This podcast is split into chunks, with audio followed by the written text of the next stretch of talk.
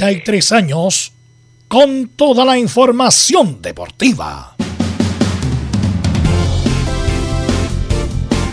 Vivimos el deporte con la pasión de los que saben.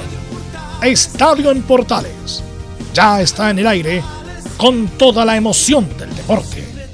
Comentarios: Carlos Alberto Bravo, Velos Bravo, Leonardo Mora, Camilo Vicencio, René de la Rosa y Giovanni Castiglione.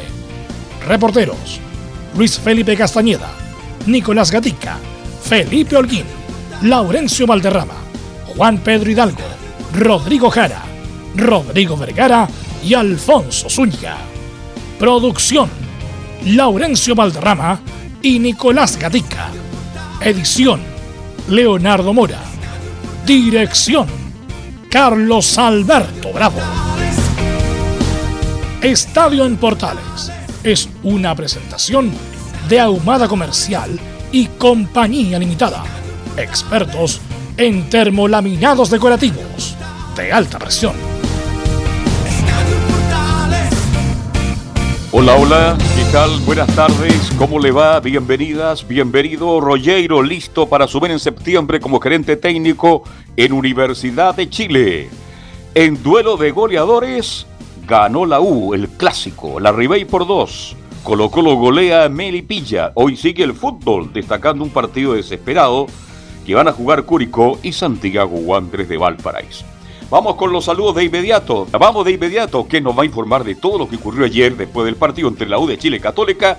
Don Felipe Holguín, buenas tardes. Muy buenas tardes, don Carlos Alberto. Gusto en saludarlo a usted y a todos los oyentes de Estadio Portales.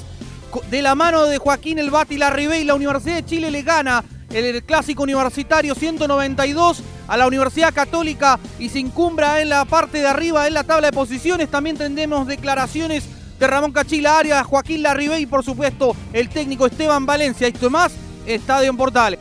Una completa información del clásico universitario y también nos va a contar todo lo que pasa en Católica. Hay nerviosismo y inquietud en Católica. Luis Felipe Castañeda, ¿cómo te va? Buenas tardes. Muy buenas tardes, Carlos Alberto. Un saludo a toda la gente que nos escucha en Estadio Portales. La UC se complica en juego y en resultados luego de perder el clásico universitario ayer disputado en Rancagua. En la dirigencia no están conformes y tendremos las polémicas declaraciones de Gustavo Poyet hoy en Estadio Portales. Ok, muchas gracias. Nicolás Gatica, Colo Colo, goleó anoche. ¿Cómo le va? Buenas tardes. Buenas tardes a todas las sintonías de Estadio Portales. Claro, en Colo Colo Ocho goles en dos partidos, claro, si bien es cierto, Wander era alcoholista, pero ayer había que demostrarlo. Fue un primer tiempo bastante complicado, pero pudo remontar. Quintero, por supuesto, estaba contento por aquello y además decir que Maximiliano Falcón va a seguir. Perfecto, le ganó a Melipilla, con lo cual no se por goleada. Vamos de inmediato con el equipo de Colonia. Buena actuación de Palestino, Laurencio Valderrama. Buenas tardes. Muy buenas tardes para todos, Carlos Alberto, y para todos quienes nos escuchan en Estadio Portales, edición central. En esta ocasión, por supuesto, eh, tendremos el enorme, el partidazo, el clásico de Colonia, donde Palestino le ganó en el último minuto por 3 a 2 a la Unión Española con gol de Brian Carrasco. Tendremos las reacciones del Coto José Luis Sierra y, por supuesto, de la figura del partido, Luis Jiménez. Estimás en Estadio Portales. Nuestros comentaristas para hoy, Camilo Vicencio Santelice. Buenas tardes. Muy buenas tardes, Carlos, para usted y todos los auditores de Estadio en Portales. Por lo menos, Carlos, vimos un clásico más eh, entretenido eh, con respecto a los anteriores. Deja dudas la Católica, mucha preocupación. Y la U por lo menos se logra, eh, el triunfo se mantiene invicto Esteban Valencia y también hay todos los Juegos Olímpicos para comentar. Si es importante, hoy día va a ser mucho más importante. Saludamos al profesor René de la Rosa. René, buenas tardes. ¿Cómo estamos, Carlos? Buenas tardes. Un saludo a todos los oyentes de Estadio Portales y a todo el equipo. Si es que Carlos Alberto no sabe que está saliendo por Mumble, René. Ah, sale Por eso sale perfecto, René. Oye, sale como si sentado aquí sale al lado muy de bien, nosotros. sí, sale muy bien. Así le voy a preguntar a René respecto de Tobar, que tiene cosas muy buenas y cosas no tanto respecto de ayer. Así que para aprovechar a René esta media hora que nos da René de la Rosa, vamos con... Pero no ponga, póngase el audífono, René. Eh, ahora sí, a ver quién me está diciendo por acá. Ahora sí, vamos con Alfonso. ¿Cómo estás, Alfonso? Buenas tardes. ¿Cómo les va las buenas tardes eh, para todos en esta edición de Estadio en Portales? Vamos a repasar lo que fue el segundo fin de semana de los chilenos en los Juegos Olímpicos de Tokio 2020, donde a diferencia de lo que ocurrió la semana anterior, tuvimos a nuestros exponentes luchando palmo a palmo por las medallas. ¿Lo habrán conseguido? Esto y más en Estadio en Portales. Me saludo de nuevo dos veces. Es que que es muy sí, caballero. muy- es muy caballero, Es muy Alfonso. Me saluda dos veces. Así que vamos con los titulares que lee nuestro compañero Nicolás Gatica. Sí, comenzamos con el fútbol chileno donde Unión La Calera se mantiene como líder con 25 puntos luego de su empate ante Huachipato que aún no sale de los últimos lugares. Lo sigue Colo Colo que justamente en Calera, tras una gran remontada, derrotó a Melipilla. La U es tercera solo por diferencia de goles debajo de Colo Colo aunque ambos con 24 puntos. Católica que no levanta cabeza y vuelve a perder esta quinta con 22 unidades. Audax quedó libre por lo que no podrá llegar al grupo de los 24, mientras que Everton puede llegar a 23 y superar a la UC. En los partidos que se disputarán este lunes destaca el duelo, como lo adelantamos, en la parte baja entre Curicó y Santiago Wanderers en la séptima región. Habrá también duelo nortino entre La Serena y Antofagasta y Ñublense en Chillán recibirá a O'Higgins de Rancagua. Nos vamos a los chilenos por el mundo en Brasil Internacional igualó sin goles ante Cuyabá donde Palacio jugó 66 minutos. Red Bull Bragantino, donde Maldonado es ayudante técnico, venció 1-0 a Gremio, donde Pinares ingresó a los 76. Atlético Mineiro venció 2-0 a Paranaense, donde Vargas ingresó a los 46, convirtió un gol, pero después fue expulsado. Por su parte, Corinthians perdió 3-1 ante Flamengo, Ángelo Arauz ingresó a los 57 y el Guaso Isla jugó 82 en la visita. En Argentina, Pablo Díaz ya salió a los 35 minutos del primer tiempo lesionado ante Huracán y puede perderse el Superclásico ante Boca por la Copa Argentina en tres días más. Y en, y en México, a la Copa de Oro perdió 1-0 frente a Estados Unidos. Es una nueva final, lamentablemente, que vuelve a perder el técnico Gerardo Martino. Y adelantamos de los Juegos Olímpicos el medallero que lo domina, atención, China con 29 oros y lo sigue Estados Unidos con 22 y Japón con 17. Los mejores sudamericanos son Brasil con dos medallas de oro y sorpresivamente Ecuador también con dos medallas de oro. Para cerrar, una sorpresa de los 100 metros planos, el heredero de Usain Bolt, mejor dicho, el reemplazante será o es el italiano Lamont Marcel Jacob que ganó justamente la medalla de los 100 metros planos. En Estadio en Portales. Ok, gracias. Vamos a ir de inmediato con René de la Rosa, que claro, es como está recién con esta tecnología, a veces como se que se enreda René. A ver si puede volver René. Ahí sí. René, ahora te, te tienes que desmutear. René, ahí sí, ahí sí. En Estadio en Portales revisamos las polémicas de la semana. Junto al ex juez FIFA, René de la Rosa.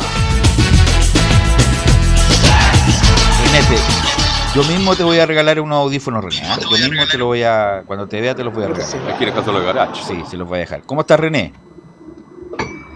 ¿René? ¿René? ¿Me escucha o no? Sí, eh, eh, Ah, sí. te cuento que se va la señal, pero eh, estamos, Quédate, estamos. quédate ahí. Quédate ahí, paradito, por favor. Ahí para. René, no, Ahí sí. audífono- audífonos no tiene, ¿no? la verdad o la mentira. La, la- la verdad, portales siempre la verdad. No, no, no tengo, Ya. no tengo en este minuto, pero prometo tener el No, no, yo, te- yo te voy a, yo te voy a regalar uno para que tengas para siempre. Bueno, René, eh, lamentablemente cuando nos diste un audio de de lo que te parecía el partido con Ñublense, tú parece que no tenías la información de los offside de Ñublense. Porque Sí, eso justamente quiero, quiero eso inva- referirme a eso. eso invalidaba toda la jugada y por eso que tanto Gamboa como todos los del VAR fueron suspendidos por un error grosero que cometieron en ese partido. Sí, quiero eh, redactarme de lo que mencioné porque yo en realidad no hablé de esa jugada, de la, de la jugada previa a la mano que eh, notoriamente era penal por donde sea, aunque eh, en condiciones normales, si no fuera juego con, anterioridad, hubiese sido un penal pero correctamente sancionado, por eso lo, ratifiqué yo y solamente critiqué la demora de, Gamboa, de Nicolás Gamboa en sancionarlo. Eh, pero como bien lo dices tú, eh, me retracto en el sentido que después, eh, posteriormente, anteriormente a esa jugada, hay un fuera de juego totalmente ilícita la jugada, estaba ya no, no, no, no cumplía ninguna función, así que predominaba el fuera de juego y por ende no existía el penal, así que por lo mismo fue castigado todo el equipo lamentablemente, incluidos los del VAR también, porque influyen en mucho en la decisión que toma el árbitro central. Bueno, no sé si tiene que ver con la, mal- la buena o la mala suerte, René, pero Hermosilla estuvo en ese partido, Ángelo Hermosilla me refiero, el partido con la Serena, donde anula muy mal el gol de Sandoval y después está metido ahora en el bar justamente en un error tan grosero. Por lo tanto, me imagino que ya no es mala suerte, ya incapacidad de Hermosilla. Lamentablemente, eh, bueno, no quiero subarme con la eh, que no tiene capacidad, sino que la desconcentración o el poco profesionalismo que, que eh, en este caso está aplicando. Yo creo que está pasando por un mal momento y no un, un corto tiempo. Estamos hablando hace rato que estamos hablando de Hermosilla, lo hemos mencionado, lamentablemente no ha sido para bien, eh, ha hecho, se ha hecho público todo lo que ha pasado con Hermosilla y yo creo que Jorge Osorio a través de su comisión deberían hacerlo llamar, hablar, porque algo debe estar pasando por él, algo directamente no está capacitado lamentablemente y me duele decirlo, porque eh, yo tuve la oportunidad de compartir con él, cancha, todo el tema, pero eh, aquí va más allá de una, una amistad, más allá de es, es profesionalismo y se- hay muchas cosas en juego en la cual está el involucrado, así que yo creo que tiene que pensarlo bastante la comisión de árbitros que está actualmente en la NFP. Sí, no, lo de Hermosilla es grosero. Bueno, René, te voy a llevar a lo de mañana, a lo de ayer, perdón. Porque lo bueno de Tobar es que uno de los pocos árbitros que tiene peso específico es que a pesar de que lo pueda llamar el VAR, no le da bola al VAR. Y eso es bueno o malo también. Entonces, Sí. lo primero que te preguntar, René, respecto de, las manos, ¿cómo son las manos ahora? Porque la- el, el hincha común y corriente, obviamente explotaba en Twitter ayer. Ahora, ¿cuándo se cobra una mano? Porque la verdad, el hincha común ya no sabe, pero ayer hubo una mano de Andía, que fue mano, y hubo una mano de Lobos. Huerta, Huerta también. que fue mano, por lo tanto, de Lobo no fue mano. No fue mano Le y- pega en el estómago. Ya. Eh, entonces, para el hincha común que no está escuchando, ¿cuándo es mano y cuándo es cobrable la mano? A ver, Belu, mira, yo voy a, a, eh, no voy a hacer una, una crea de asunto de las manos, pero para que sea más simple. Ahora, eh, la- nunca existió la intención de, de una mano voluntaria o involuntaria. Lo que sí eh, se habla de las manos que cubren más volumen del cuerpo para con la finalidad de tener el valor o de tener la jugada.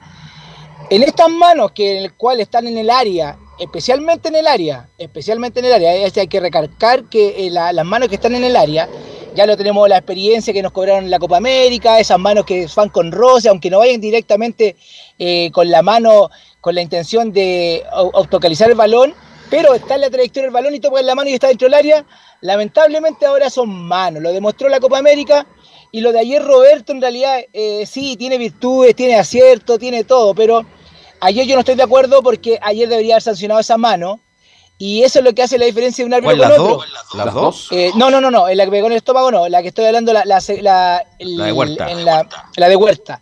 Esa Ya. para mí era una mano clara que se hubiese sancionado aquí y en cualquier otro A mí lado. también me parecía Y yo creo que Roberto ahí se por pero es que eso hace la diferencia del, del- del que va a morir con las botas puestas, como se dice antiguamente.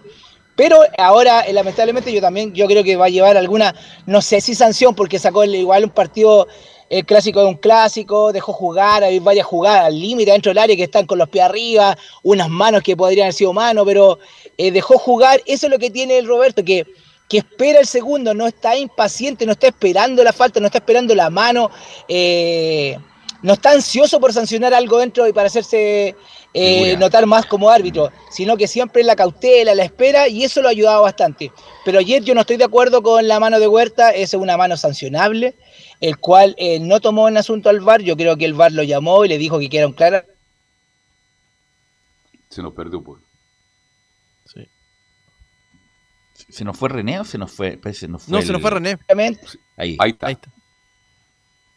Esto, así que yo creo que ayer se equivocó, lo único que se equivocó Roberto en la mano de Huerta, nada más. Mira, René, a mí, de- a Camilo, No, y la que fue anterior a la de Huerta.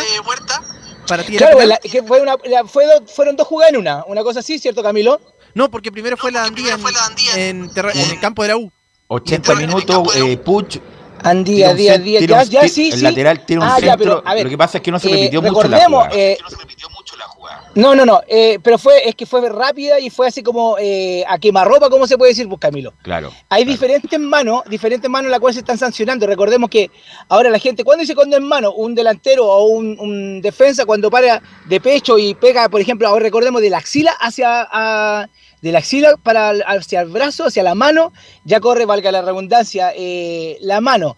Recordemos que la mano para mí no era, no era sancionable, Camilo, pero eh, la única que yo discrepo con, vuelvo a repetir, y no por no tomar tu jugada, en, porque es, varias, es importante igual, aclararlo, la única que estoy en contra de Roberto fue la, la, mano de Huerta, nada más, pero las demás fueron manos las cuales se puede decir que fueron eh, no con la intención, no, ah, recordemos que no se mide la intención, yo utilizo esa la palabra, pero no se mide la intención, no hay intención de tomarla con la mano o opticalizar, sino eh, ampliar su volumen con su cuerpo, eso es lo único.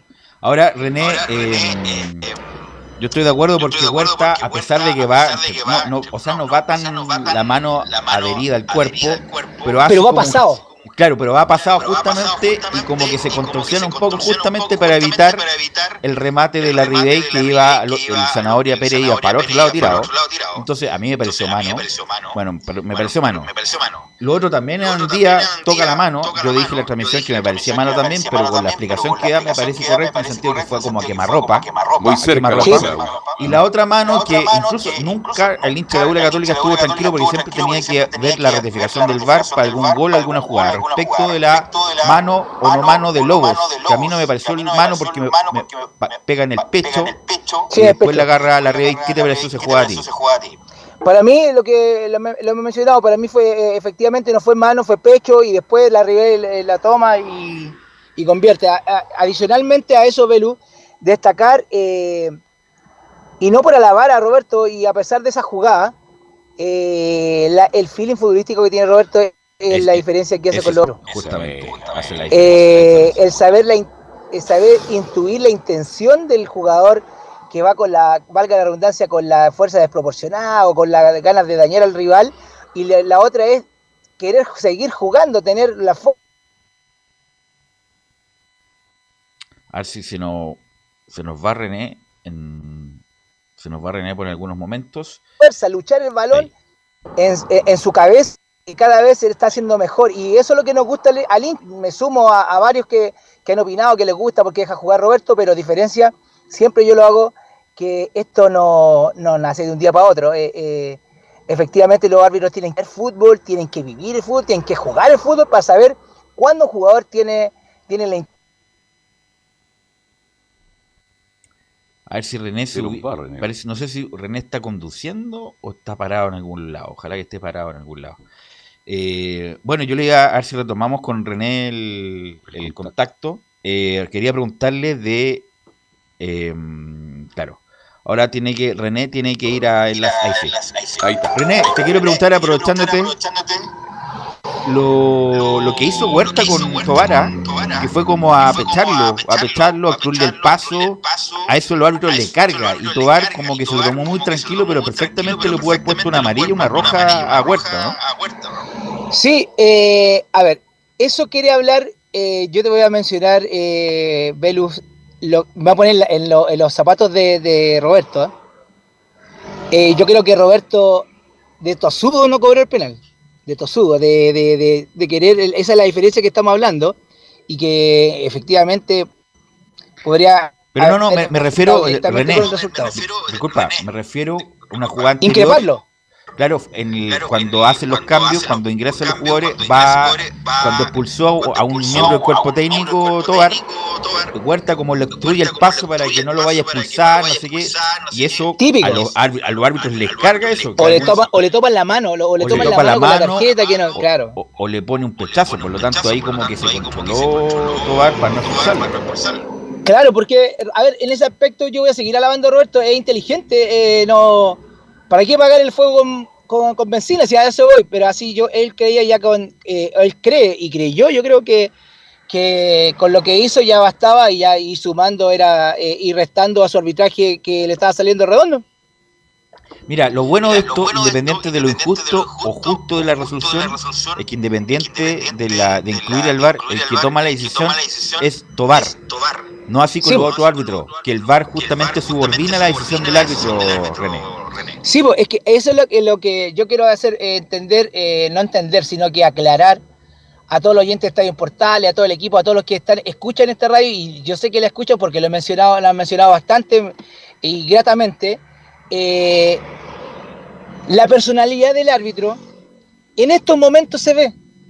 Es, es como la forma antigua, cuando no existía el VAR. Sí. Cuando, ahora no se puede saber, y siempre lo he dicho en todos los programas, no se puede saber cuando un árbitro es bueno, es asertivo, no es asertivo. Y esta es la manera, es el camino el cual se puede deducir de un árbitro que tiene personalidad y que dice, no muchachos, para mí fue esto, aunque ustedes digan esto, pero yo asumo, yo, Así yo soy es. el que está aquí y, y yo creo que la única manera, porque antiguamente era el que, entre, perdonen que ocupen este, eh, este término, pero achuntarle al penal o no achuntarle al penal, o le achuntó al penal, ya penal, es bueno. No, Claro. no, no era penal. Es malo. Así es, así es. Así que, mm, bueno, eh, mm, ahí está René. René a veces se nos va, se nos queda. eh, ahí sí. Es que lo está llamando Tobar. No, así que bueno, no, no, René, no, no. Sí, René, para- ah, sí, René, entonces, a pesar de, insisto, de lo justo e injusto que puede haber cobrado Tobar, me gusta a mí que él tome la decisión y que no se subordine al bar, a pesar de lo que le digan arriba, porque arriba se han equivocado más de la cuenta con Se alguna, con, con alguna resolución y me parece muy, muy, bien que Tobar haya arbitrado. René, Vale, sí que Se han equivocado mucho más arriba ahora que en la cancha. Es verdad. así es. Ahora, eh, perdón, este. Para que quede claro la, la primera jugada, porque me de Católica, pero ¿cómo no cobre el penal de Andía? Usted dice claramente, así lo entiendo René, para que la gente entienda. Fue muy encima y fue muy rápido. Entonces no hay ninguna opción de que el jugador se pueda proteger para no cometer la mano, ¿no? Por lo mismo. Por Ya. lo mismo. Por eso recordemos que a la gente que el jugador siempre tiende ahora, ya está mentalizado y en cada equipo está ya que las manos adentro del área, todas atrás, pero cuando va con la mano y, y- y, por ejemplo, trata de obstaculizar el balón, hacer eh, la contorsión que bien lo dice Velu, es claramente que el jugador quiere, quiere poner un obstáculo al balón. pu. Ok, entonces, en conclusión, para que nos escuchan, no fue mano de Andía para René, mano penal no cobrada para Tobar de Huerta Por Huerta. y, y no hubo mano de Franco Lobo en el gol de la Ribey, pero en general, a pesar de eso, buen arbitraje de Tobar. No, Roberto, Roberto, yo le voy a ser sincero, no porque yo esté, no soy el representante, no soy nada, simplemente ya no sé si somos amigos, pero somos conocidos, no sé si eh, amigos entre paréntesis compartir harto con él, no, yo eh, pero hablo con él, eh, si me ve lo, lo saludamos, todo. Eh, hay que destacar a Roberto que Roberto va a llegar, va a llegar al arbitraje muy lejos. Y Bueno, ha llegado lejos. como, como todo, casi todo el ciclo, como todo el ciclo, después va a llegar a la comisión y va a ser un buen dirigente también. Aunque Roberto es bien calladito, ¿ah? esos calladitos hay que tenerle peligro. Hay que tenerle peligro, sí, sí, ahora. Tiene personalidad para Camilo, dirigir. algo más antes de despedir a René que le quieras preguntar. No, porque ahí está todo aclarado, Velus. Ya. Sí, sí, sí. Ok, ok, entonces gracias René, yo mismo te voy a regalar unos audífonos, así No. que no te, com- no te compres nada, yo te los voy a regalar en serio, va a ser un regalo de parte mía para que salga impecable, así que te quiero agradecer estos minutos, sale muy bien. El único problema, claro, el retorno. Te voy a cobrar la palabra. Velus, el día jueves. El jueves te lo El llevo. día jueves justamente. te voy a cobrar la palabra. El jueves, qué te, el- el jueves? el jueves te lo voy a llegar, te voy a dar unos vasitos y un hilito ahí un audífono. Gracias René, muy amable. Sí, lo necesito. Lo necesito. Si no, ese fue, ahí se, se le cortó, no sé qué está. Pero salía muy bien el Estaba en audio. la se cordillera, no sé qué está claro. Bueno, gracias René, muy amable, se nos fue la señal con René de la Rosa. Así que bueno, vamos a hablar más del clásico, justamente los informes de la U y de Católica, ahora vamos a hablar de fútbol propiamente tal, pero desafortunadamente estuvimos cerca de las medallas, el Mito Pereira estuvo muy cerca, Acosta también, el luchador Cerca. estuvo muy cerca también, pero lamentablemente me parece Los que esto... primos Grimal estuvieron cerca también, No, de seguir también, avanzando. no, avanzando, pero, Avanzando. claro. Pero no, lamentablemente me parece que en estos Juegos Olímpicos no nos No vamos, vamos a recibir ninguna medalla. Medalla. A pesar de los 250 millones de dólares, una columna del Mercurio Sí. otro día, entre el 2017 y el 2021, para que algunos deportistas se, se prepararan, algunos fueron muy buenos. Dieron sobre la norma. Y, y como todos algunos, dieron, como dicen los jóvenes, dieron jugo. Algunos dieron jugo. Pero bueno, eso y más nos va a informar don Alfonso Zúñiga. Alfonso, adelante. ¿Cómo les va? Las buenas tardes eh, para Hola, hola. todos.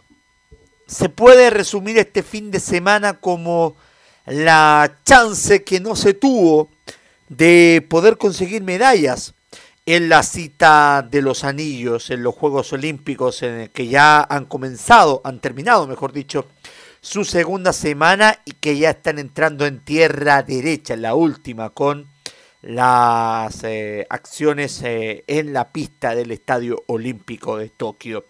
Pero allí, en este fin de semana, en donde quizás la gran polémica se desató por la participación de Arley Méndez, el, levantador de pesas eh, cubano nacionalizado chileno, quien lamentablemente está pasando por un momento muy complejo y que necesita ayuda y lo expuso después de su presentación en la cual eh, justificaba el uso de la marihuana para, para uso recreativo en su caso y anunciaba su retiro de la actividad. Una situación bastante lamentable, pero que sí requiere la ayuda. Pero entrando a lo que ocurrió en este fin de semana, vamos con lo más reciente, con lo de Gabriel Kerr, que en el lanzamiento de martillo estuvo, ¿saben a cuánto? A 13 centímetros de acceder a la ronda final de esta disciplina en los Juegos Olímpicos.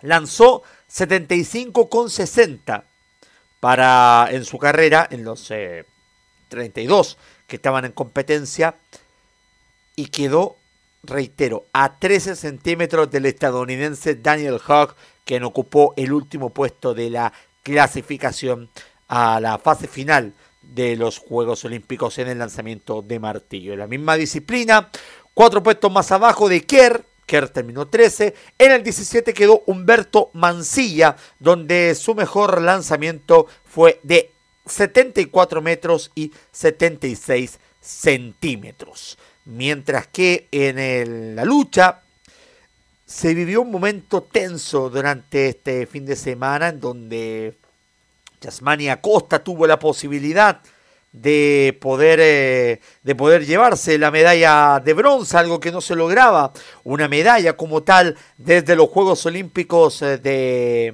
de Beijing 2008 con Fernando González, sin embargo perdió en eh, su lucha ante Sergei Semenov, pese a que el marcador fue 1 a 1, por motivos de la, de la competencia en donde quien anota el último punto en caso de empate se lleva la victoria, lo tuvo el europeo, por lo tanto el, eh, eh, también cubano nacionalizado chileno lamentablemente se quedó sin presea. Y también se terminó el sueño olímpico para los primos Marco y Esteban Grimalt, quienes perdieron ante, ante otro equipo del Comité Olímpico Ruso, en este caso la dupla compuesta por Ilya Leshukov y Konstantin Semenov por por parciales de 21 a 16 y 21 a 16. Eso con eh, las actividades del fin de semana, donde también hay que destacar el diploma olímpico que logró Macarena Pérez en el eh, BMX Freestyle, siendo, escuchen bien, la única sudamericana y latinoamericana, perdón, que consigue este diploma olímpico, llegando en el global a la octava posición. Y lo más increíble de todo ocurrió con eh, Guillermo Pereira, con el mito en el eh, golf de eh, los Juegos Olímpicos, en donde tuvo en el último hoyo la posibilidad, la chance de poder meterse y conseguir la medalla de bronce.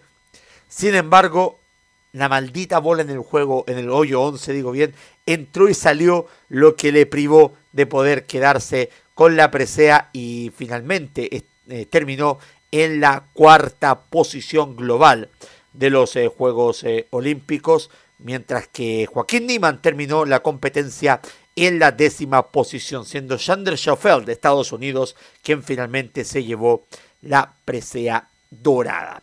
¿Quiénes quedan por competir en estos Juegos Olímpicos de, de Tokio 2020? Van quedando pocos en realidad.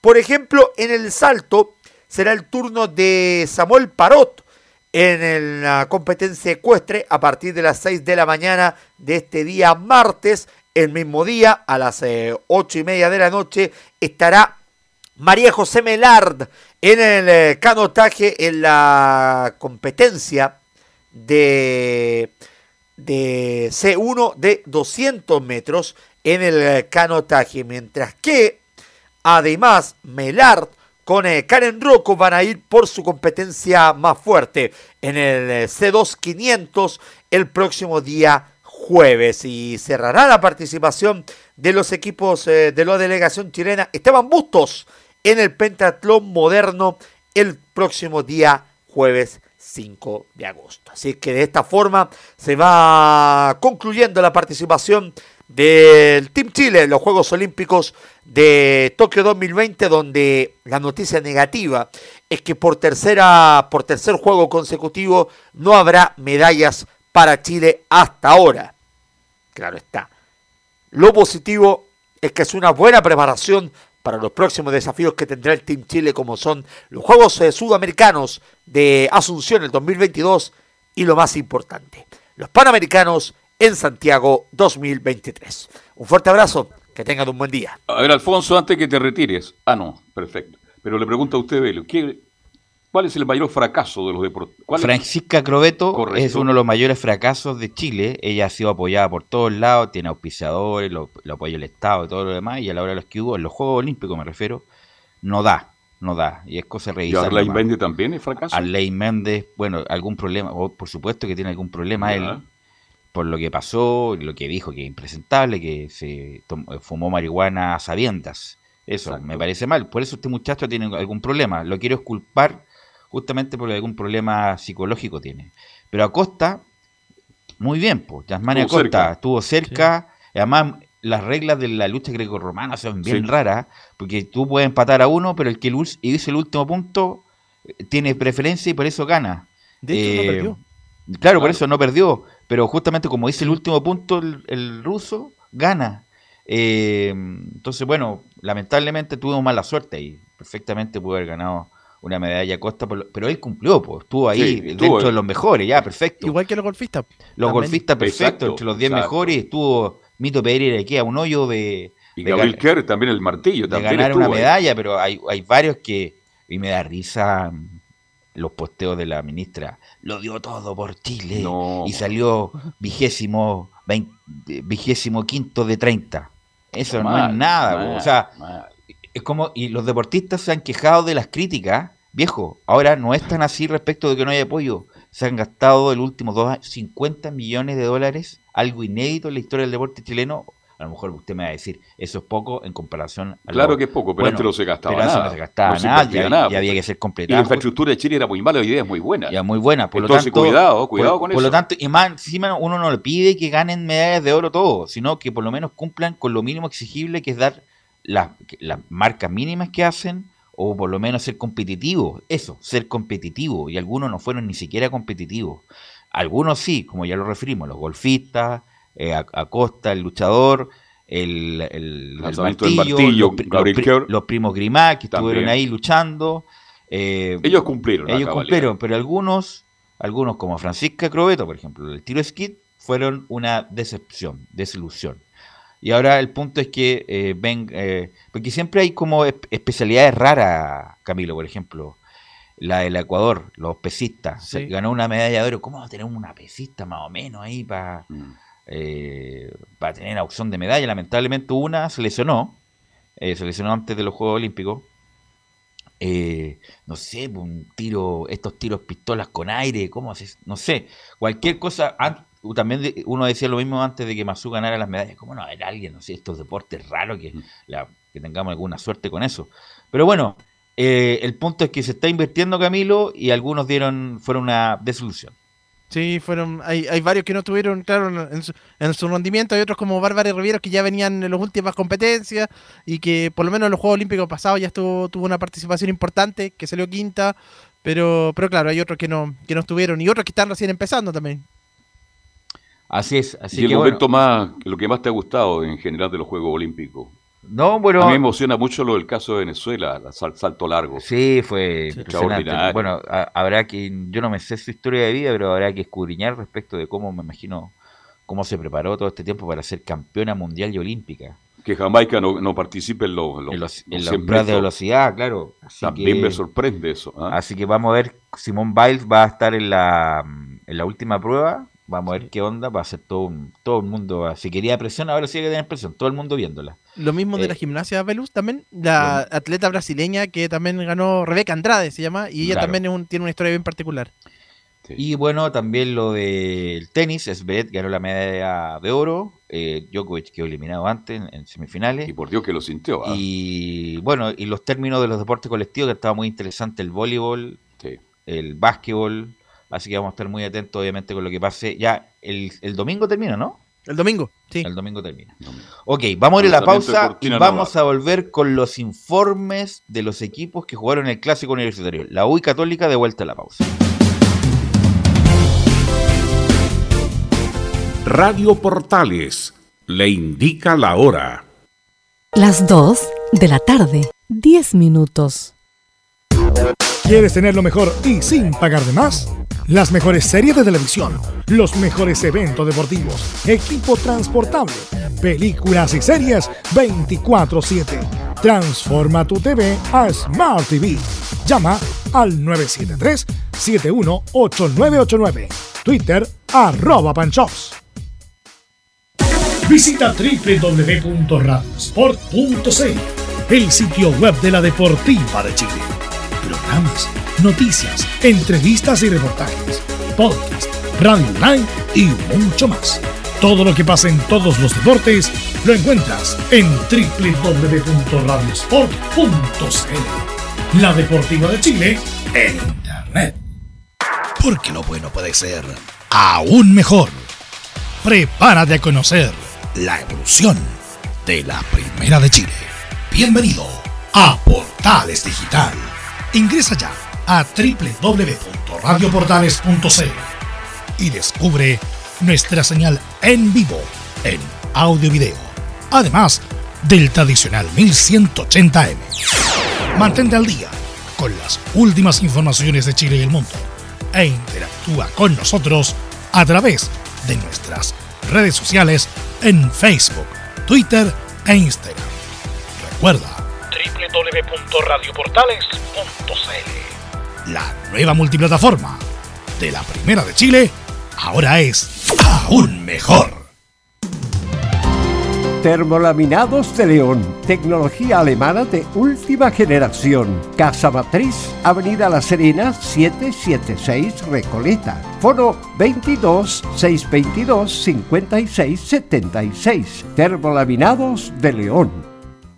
Desde todo Chile. Desde todo Chile. Y para todo Chile. Y para todo Chile. Portales Digital está en todas partes. www.radioportales.cl Entre marco grande y marco chico, media vuelta y vuelta completa. Escuchas Estadio en Portales en su edición central.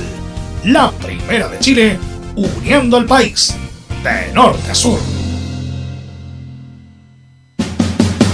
Ok, 14 horas 12 minutos. Antes de ir con el informe probablemente tal de, de Felipe Holguín, em, destacar la última jugada de Diego Carrasco.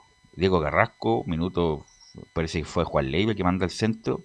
Y Diego Carrasco, una de, las cosas, una de las cosas buenas que tiene es el rechazo espectacular. Salió prácticamente como de la línea de la área chica, prácticamente la línea del arco.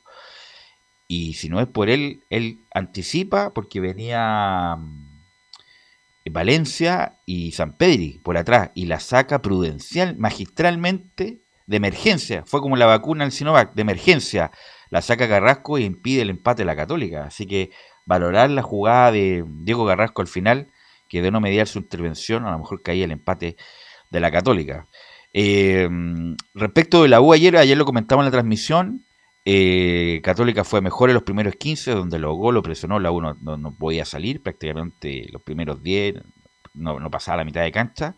Y después soltó esa presión católica y ahí empezó a jugar la U. Ahí empezó, tuvo algunos espacios donde fue muy interesante lo que hizo Franco Lobos, que se movió por todo el frente del ataque y fue el principal agente ofensivo. Tuvo, tuvo tres, Franco Lobos. El palo, el mano a mano del Zanahoria, que ya lo están criticando porque, bueno, después vamos a hablar de él. ¿Pero tiene alguna culpa en algún Eh, no, pero es que Dituro era Claro. de la, era, era de la Era taja, era de la tajada imposible, Imposible. Cosa que Pérez no ha logrado. no lo va a hacer porque no tiene el alcance Claro. tampoco. Pero ha Eh, jugado bien. pe- Ha pero- respondido pero el católico. Yo considero que Católica gan- ganó muchas cosas gracias a Dituro. Sí, por, la, por, por la envergadura física que tenía y por lo buen arquero que era. Otro arquero, a lo mejor Católica, a- algún otro campeonato no lo hubiera No ganado. gana, justamente por, porque no hubiera estado Dituro. Bueno, bueno. Y por eso Católica me imagino va a buscar un arquero. Eh, y de ahí la U eh, empieza a equilibrar, entre comillas. eh, y bueno, viene el gol de, de la U, buen centro de Morales. después un grave error de fundamento de la U, donde dejan solo el lateral. Y ahí Marcelino Nuño, la única jugada buena que hace. ¿ah? Sí. Y, a- y- y ahí yo le voy a preguntar a Camilo después, ¿ah? le pregunto, no, mejor le pregunto al tiro, algunos jugadores que están sobrevalorados. ¿no? Sí. Marcelino Núñez es un buen jugador, pero algunos querían a Marcelino Núñez titular en la Copa América. O sea, la exageración, sobre todo de algunos comentaristas que son cercanos a la Católica, eh, lo querían de titular en la Copa América. A Marcelino Núñez, que es un muy buen jugador, buena pegada, pero con tranquilidad, viejo. si todavía, todavía tiene que saltar algunas barreras. Lo mismo que decían de. mm, Y no lo estoy matando porque jugó un mal partido Saavedra, pero Saavedra, Camilo, hace Sí. un tiempo ya que viene jugando mal y que además su juego no evoluciona siempre para el lado, para atrás. Sí. No, no, no un tipo que te cambie de juego 30 metros, que te dé un pase, como lo hizo, y vamos a hablar de él, como Pizarro, que es muy interesante ese muchacho, El de el Colo-Colo. de Colo Colo, que tira esos pases frontales como Marcelo Díaz, por ejemplo. Sí. ¿Qué te parece a ti de estos dos jugadores, Camilo? No, con el de Marcelino Núñez yo estoy de acuerdo, ha tenido buenos partidos, sí, eso es verdad, pero como acá tiene un partido bueno y ya, claro, hay que venderlo a Europa prácticamente al tiro de inmediato, no, pero hay que irlo paso a paso, está en la Copa en la Copa Libertadores, tuvo buenos partidos, pero ayer, salvo la, eh, bueno, el gol, Salvo y el después tuvo centro, claro. esa jugada que se pierde, después también, creo que eso fue como lo más relevante del partido de ayer, ¿eh? y lo de lo de- Saavedra también. Lo de saber, insisto, una evolución. Y bueno, y la U Independiente que no juega bien, la U no juega bien, pero por lo menos mostró algo que el hincha estaba esperando hace rato. Bueno, viejo, si no jugamos bien, ordenémonos, ordenémonos, metamos como, como la U ha metido históricamente, eh, y con lo que tengamos, bueno, hagámosle partido al tricampeón, ya el, el mejor equipo del fútbol chileno en el último tiempo. Y justamente eso es, lo, que se vio con Galani, que hizo una muy buena función, jugando, haciendo como de libero, pero dentro del, Sí. del- del mediocampo. Pasó poco la mitad de la cancha. Pasó poco y estaba muy bien. Sí. Bien Sandoval, sobre todo el segundo tiempo. Eh, Sandoval. Gonzalo Espinosa ju- jugando más responsable de lo normal. Cañete horrible, fue el peor de la U sin duda. Y los dos de arriba que anduvieron, que anduvieron bien. Bien. Y lo, bien Andía, Morales eh, mejoró bastante, fue muy, los dos centrales muy bien. Y Campo, a pesar de que manotea mucho, es el único problema. Manote- puñetea mucho. Mucho puñetas. Sí, en vez de ir a puñetas. embolsarla, que tiene tiempo para Eso embolsarla. se llama inseguridad. Bueno, el tiempo le dará eso. Pero el punto es que la U por lo menos metió, luchó, Se ordenó el tuvo, equipo. tuvo amor propio y eso, y puedes ganar o perder, pero eso nadie te lo puede reprochar, cosa que en otros partidos la U le faltaba. Es un mérito de Valencia que tiene una buena relación con el plantel. eh, ha mostrado personalidad también, ha cuidado. Pero también lo más que ha mostrado Valencia en esta pasada es ordenar a la U de Chile. Transmitirle a los jugadores lo que es la U y cómo juega la U cuando futbolísticamente todavía no le alcanza. No tiene un gran nivel futbolístico la U. Pero la entrega, el sacrificio de algunos jugadores, acoplarse, apoyarse en el fútbol permanentemente le está dando buenos resultados. Así que bueno, la U gana un partido y además, como lo decía ayer en la transmisión, es muy importante. Está bien, con Colo Colo hay un problema, hace mucho tiempo que no gana Monumental y hace como siete años que no le gana a Colo Colo de local. Católica, bueno, no ha tenido tanto ese problema, pero ya había que poner, para el hincha de la U había que venir a ponerle un corte. Y bueno, vino esta victoria que sirve mucho para la autoestima, la U está ahí a tiro cañón y si no fuera por los cuatro puntos perdidos estaría puntero del campeonato. Exacto. Por eso es muy importante la incidencia del VAR. Así que vamos a conocer eh, testimonio y además las últimas noticias de la U, don Felipe Holguín. Muy buenas tardes, Belu. Gusto en saludarte a ti nuevamente y a don Carlos Alberto y a todos los oyentes de Estadio Portales eh, que nos escuchan en estos momentos. eh, claro, bien lo desmenuzabas tú, hacías un análisis ahí de, lo que fue este partido tan importante para la Universidad de Chile y la importancia que tenía el eh, ganar eh, este encuentro, este clásico, eh, 192 en la historia para de estos clásicos universitarios. Por supuesto, uno que fue y uno que fue muy importante, diría yo, y en esta campaña lo ha dicho muchas veces en conferencias de prensa el técnico Esteban Valencia sobre lo que es Joaquín Larribey. 34 goles, 7 asistencias y anota 133 eh, cada un gol eh, cada segundo, o sea, cada minuto digo. Es, eh, es más o menos eh, la estadística que tengo yo, 55 partidos ha jugado con la camiseta de la Universidad de Chile. Eh, ese es eh, el balance más o menos que tiene eh, Joaquín Larribey, un hombre que está dentro de los artilleros de goleadores ya de- conocidos de la Universidad de Chile. Pasó a Isaac Díaz que tenía 34, se mantiene ahí peleando con él. Pasó a Lorenzetti que tenía 33, pero ahora está a dos goles de pasar a Patricio Rubio. Más arriba está Sebastián Uvilla con 54, Gustavo Canales con 54 y cierra la lista con 57 Matías Una, Rodríguez. una- un detalle, Uvilla estuvo como 7 años en la U. Hizo una buena cantidad de goles. Sí, señor. Y Pero se perdió 100 10.000, goles. Se perdió 10.000 goles Uvilla, eh, hizo 54, que era una buena cantidad. buena, buena. Pero se perdió 10.000 Uvilla. eh, Oiga, pero lo de Felipe. la Ribey, sí, ayer lo decía bien Leo, de repente la Ribey está más preocupado de defender. Eh, así son los nueve ahora. Claro, pero a lo que voy, si tuviera un lanzador de verdad, a Jorge la Ribey... Montillo. No lo- ¿ah? Como Montillo Claro, lo tuvo. Llegaría mucho más. gol. motivo porque los goles de Larry Bay, bueno, fue un centro de Morales muy bueno y después, bueno, fue una, una- un gol de nueve. De Un gol nueve, de nueve ahí dentro en- del área, dentro ahí del en- área. Pero el, el- el porcentaje de gol de Larry Bay es Y extraordinario. se engancha bien. No, es tan malo con la Está pelota. jugando bien, está, jugando, bien, muy clarito muy- para la salida. Muy claro, muy criterioso a la hora de la descarga, de jugar de espalda, de, de conectar con sus compañeros, al pivoteo. No está tan, está, como se dice, dulcecito Felipe Holguín. Así es, y de hecho la 1 ganaba hace nueve clásicos por eh, torneos de primera división. Esto conlleva a lo que es partidos con Colo Colo y la, y la Universidad Católica. Pero al respecto, ya metiéndonos en lleno lo que fue este partido tan importante, tan trascendental para la Universidad de Chile, escuchemos las primeras declaraciones del huevo Esteban Valencia, donde dice, vamos a darle batalla a todos los equipos.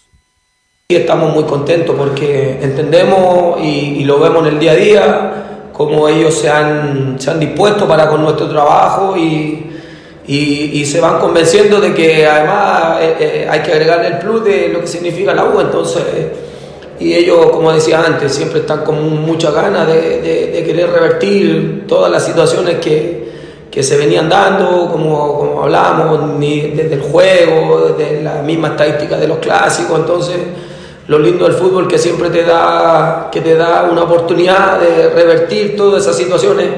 Eh, no considero que seamos los mejores, pero sí, obviamente, que nosotros le vamos a tratar de dar batalla a todos los equipos porque ese es el espíritu que también queremos que el equipo tenga.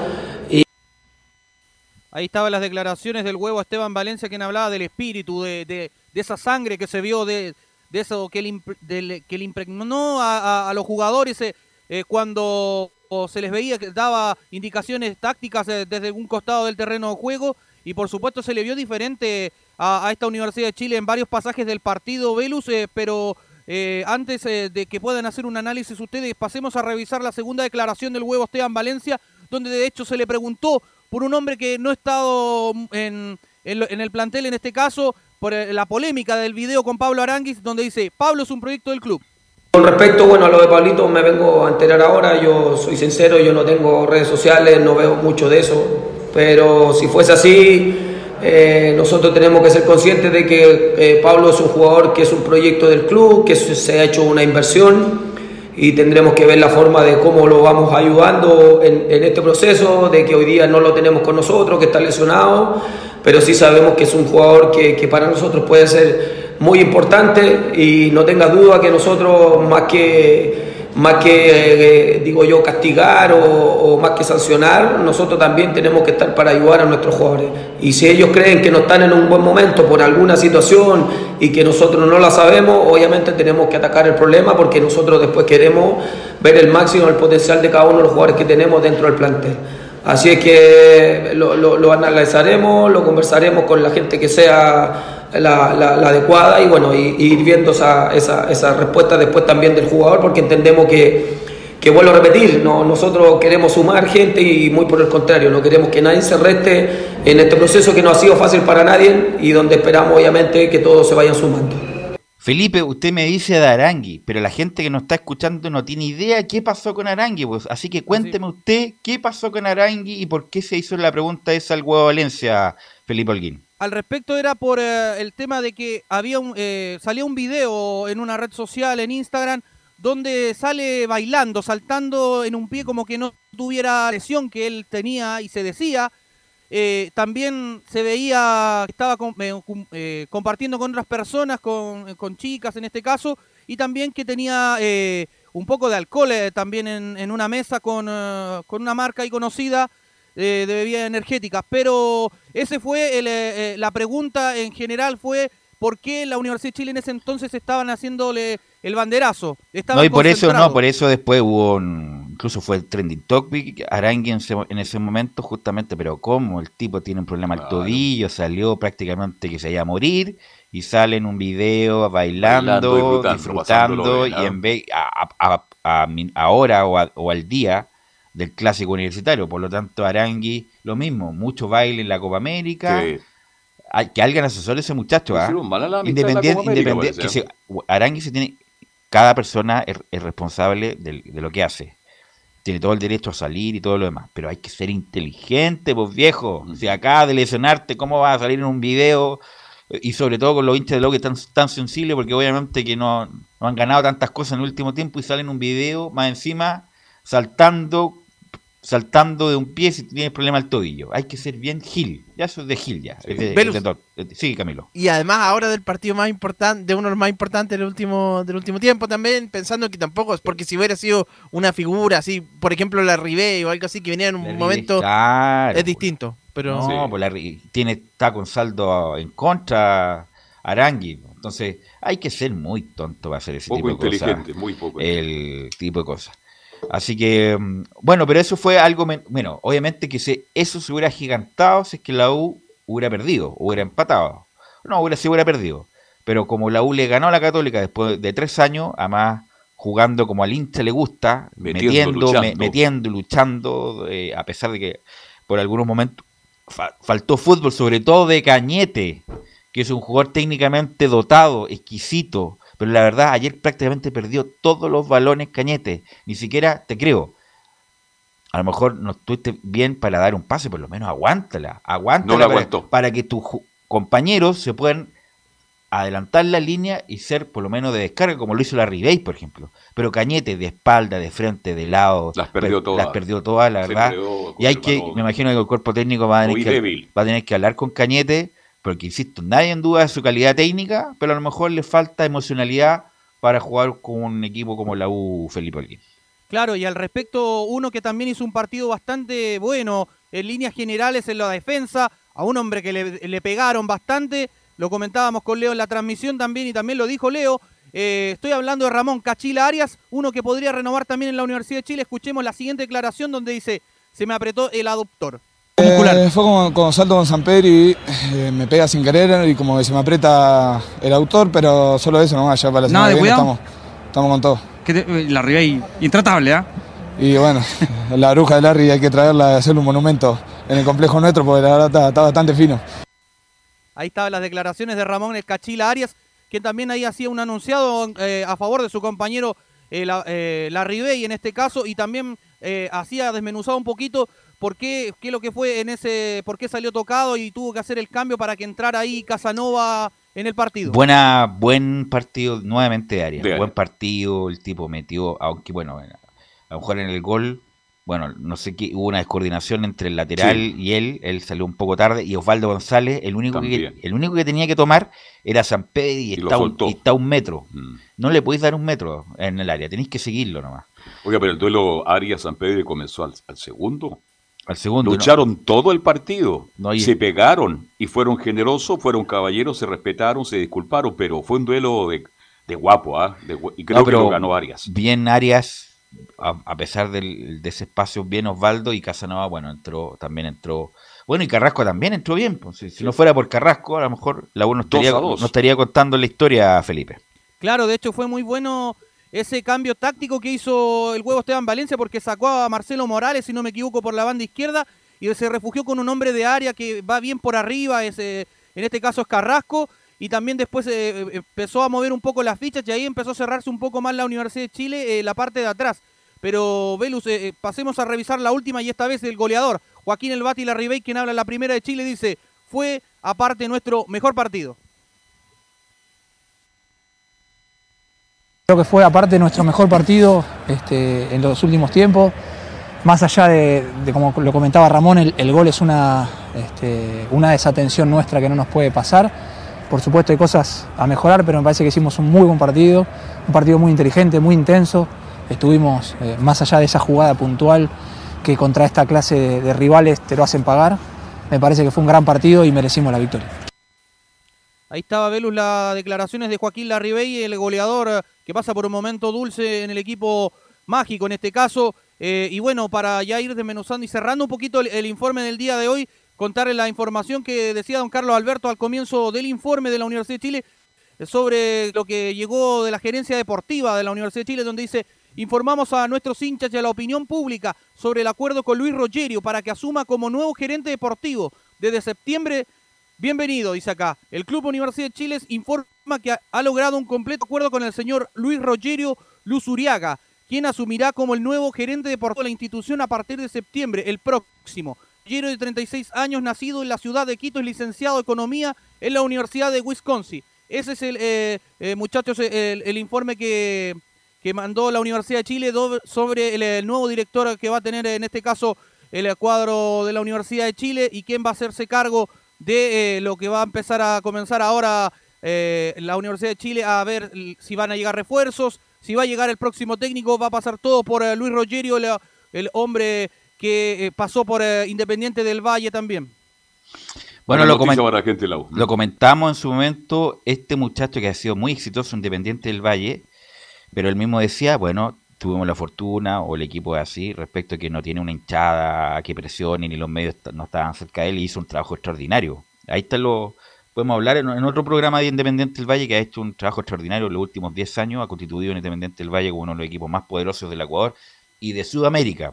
Y este toma mucho los elementos de esta película, que también lo comentamos en su momento con Leo, bueno, todos los del panel, esa de Brad Pitt del béisbol, que tomaba, bueno, él no lo tomaba, era el gordito, el, el ayudante que, que, hacía como la estrategia de los números respecto de las conversiones, de las salidas, de la entrega del béisbol, y dependiendo de los números, él elegía a los jugadores. Algo así va tiene este método Luis Rogerio, que es muy joven, 36, 36 años, años ¿eh? que no, no es jugador de fútbol, es un ejecutivo de la Universidad de Wisconsin, así que va a traer un método distinto al fútbol chileno. Y eso lo podemos comentar en otro momento. Que le vaya bien. Gracias, Felipe. Muy buenas tardes, muchachos. Y pasamos a la vereda del frente, como dicen los cronistas, y vamos con Luis Felipe Castañeda, que ayer nuevamente es pesado, desagradable, Oye. polleta. Eh, trata de hacerse el simpático. Yo creo que trató de hacerse el simpático con este muchacho de 10 bien y fue en una. se enredó solo y ahí, bueno, la, lo que salió fue justamente la, esto de lo del cómico Luis Felipe Castañeda. ¿Qué tal, Velus? ¿Cómo está? Muy buenas tardes a todos y a los que nos escuchan también en Estadio en Portales. Claro, no, está teniendo una muy buena tarde la, Católica luego de haber perdido el clásico. Eh, se molestó bastante Gustavo Poyet de la conferencia de prensa, ya vamos a escuchar sus reacciones. Eh, lo que mencionabas tú con el colega de ESPN, claro, lo, trató de cómico por la pregunta que le hizo y también le dijo que no sabía contar, porque le, había dicho que estaba siete meses en Católica y que él había llegado en marzo. Pero nuevamente una discusión, poco de soberbia también en Gustavo Poyet y una conferencia bastante tensa luego lo, de lo que fue esta derrota y también de, Luis Felipe, de los me números permite, que no, no acompañan mucho a Poyet. ¿Sí? Felipe, yo vi el partido de nuevo en la mañana. ¿Sí? Hace tiempo que no veía la cara larga de Juan Tagle, sí. eh, de um, el Tati. El Tati estaba sentado al lado. Y Hernández Olminiak, sí. que es el ministro, el que fue el ministro de Piñera, que es, es, es director de Cruzado eh, Camilo.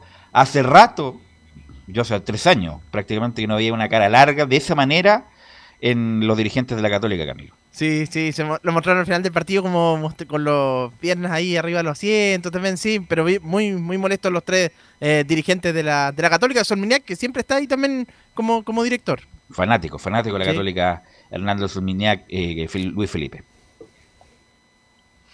Sí, de hecho, eh, Juan Tagle siempre de, después de los partidos también trata de lanzar un comentarios más esperanzadores, por así decirlo, en Twitter cuando pierde o cuando gana también, pero ahora también no, no estuvo muy presente en, la red social el presidente de Cruzado y también lo que ya se sabe en estos últimos días es que gran parte de la dirigencia católica no está para nada conforme con Gustavo Poyet y ya se plantea la posibilidad de que quizás no termine el contrato y termine saliendo antes. Eso lo veremos con el transcurso de las semanas también y obviamente también será clave el partido frente a Serena el día sábado. Pero hablando de, lo que fue el clásico universitario, claro, lo, lo, decíamos nosotros, lo termina ganando la Universidad de Chile. A Católica le está faltando mucho la, esta, el tema del gol. Tiene muchos problemas para acercarse, generarse ocasiones de gol y marcar precisamente los goles. Errores defensivos también. Eh, hablábamos también en la transmisión de ayer junto a Camilo y Ricardo que tiene un juego más predecible la Católica, muy parecido a lo que viene haciendo en los últimos años. Y la estadística lapidaria que de los últimos 10 partidos de Católica solo ganó uno. Tiene 5 derrotas, 4 empates y solo una victoria. Se le preguntó de hecho sobre eso a Poyet, dijo que él no consideraba los partidos de Copa, entonces no era tanto lo, que veía el tema de números. Pero escuchemos precisamente a Gustavo Poyet en su conferencia de prensa, la primera, que dice, duele perder a un clásico porque merecimos ganarlo. Bueno, no, no voy tan atrás, porque los partidos de Copa no los cuento, los cuentan ustedes y me parece lógico y, y los entiendo. Lo que pasa es que yo no los cuento en los partidos de Copa. En cuanto a, al juego y a lo que pasó hoy, quedó claro quién fue el mejor equipo, quedó claro quién mereció ganar, quedó claro que hay cosas que un grupo de jugadores lo está entendiendo y, y como tal seguir adelante. Evidentemente nos duele mucho haber perdido este partido, porque era un clásico, porque lo merecimos ganar.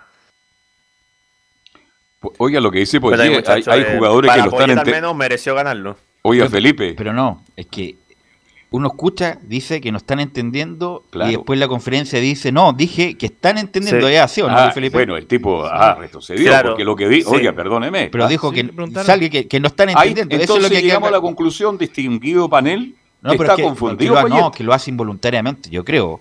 Poyet, el Luis Felipe, porque dice, Claro, a lo mejor sí, me porque- entendí mal, ¿cierto? Sí, sí, porque ahí lo escuchamos y dice hay un grupo que no está entendiendo. Pero después un colega le preguntó por esa frase y ahí él Claro. corrigió y dijo, no, me refiero a que hay un grupo que sí lo está entendiendo. Claro. Ah, ya. Y el otro grupo no, ya no, está, está confundido Poyet. Sí, y de hecho ya también se sabe, lo hemos hablado las semanas, que hay un- los referentes no están muy conformes con lo que ha hecho. Así que en el camarín en la interna está bastante complicado y ahora, ahora también en, el tema dirigencial tampoco están conformes con el técnico uruguayo de la Católica. Eh, escuchemos la segunda declaración que él, nos contó ayer que conoció una nueva palabra y la usó. Respecto a la falta de gol, dijo que aseguró que estamos salados en el equipo. Es uno de los debes. A ver, hoy aprendí una palabra. Estamos salados, ¿puede ser? Una palabra muy chilena. Nosotros decimos en Uruguay estamos negados.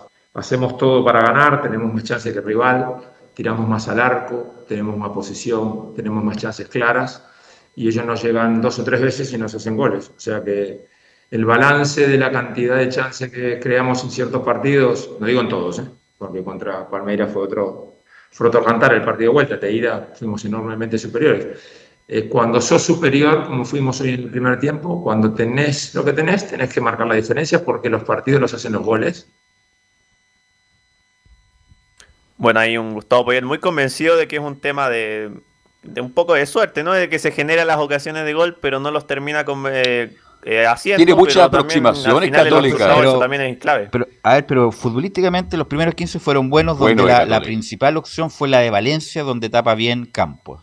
Después, bueno, tuvo Hay un re- cabezazo San Pedro tuvo un, también. cabez- no, un remate y un re- dos remates de La San saca por aquí el larguero Campos. Uno tuvo la tapa Campos y otro sale muy, muy desviado.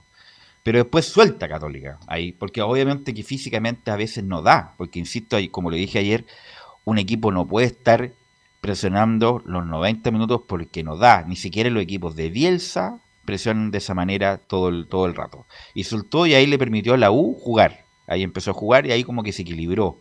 Pero poca presencia de Leiva, a pesar de que tuvo alguna jugada por izquierda, poca presencia de Núñez en cuanto a la, al armado de juego.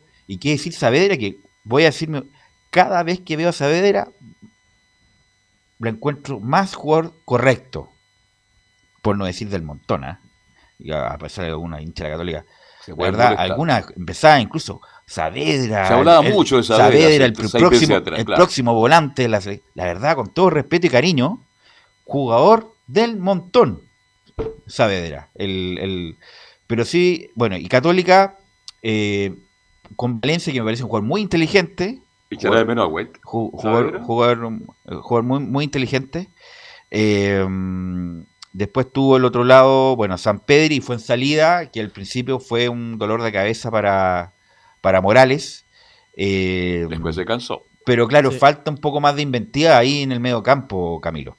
Sí, uno le echa la culpa. Yo veía muchas críticas a José Pedro Fuensalía, pero claro, es que si uno lo compara con el año 2019 o antes, Mm. claro, en ese momento estaba en su mejor versión, pero ahora hay que recordar que este año viene de lesiones, del COVID también, y recién ahora está, creo que de los últimos fue el mejor partido de ayer, pero claro, ahí le falta le falta eh, un jugador en, es- en esa zona. Después Puch, en- que también en el último partido había hecho algo diferente, pero entró muy tarde también me parece. Oiga, pero pucha, hace tiempo que con las lesiones, con tocando la batería en Iquique, viene, viene bajando su nivel futbolístico. No es de ahora, pues Camilo. No es el, claro, no es el jugador eh, desequilibrante que partió. distinto, y, por y por algo Católica. jugada, por algo. Católica hizo un esfuerzo por él, pues. Le compró una parte del pase a, a Pucho.